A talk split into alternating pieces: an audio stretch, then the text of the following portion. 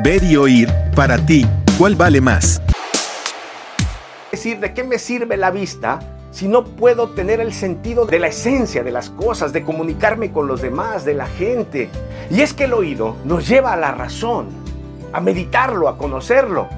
Y la vista, aunque es el sentido más fuerte y más comprometedor entre los seres humanos, nos lleva a la emoción. Cuando tú ves un paisaje, el océano precioso, te emocionas.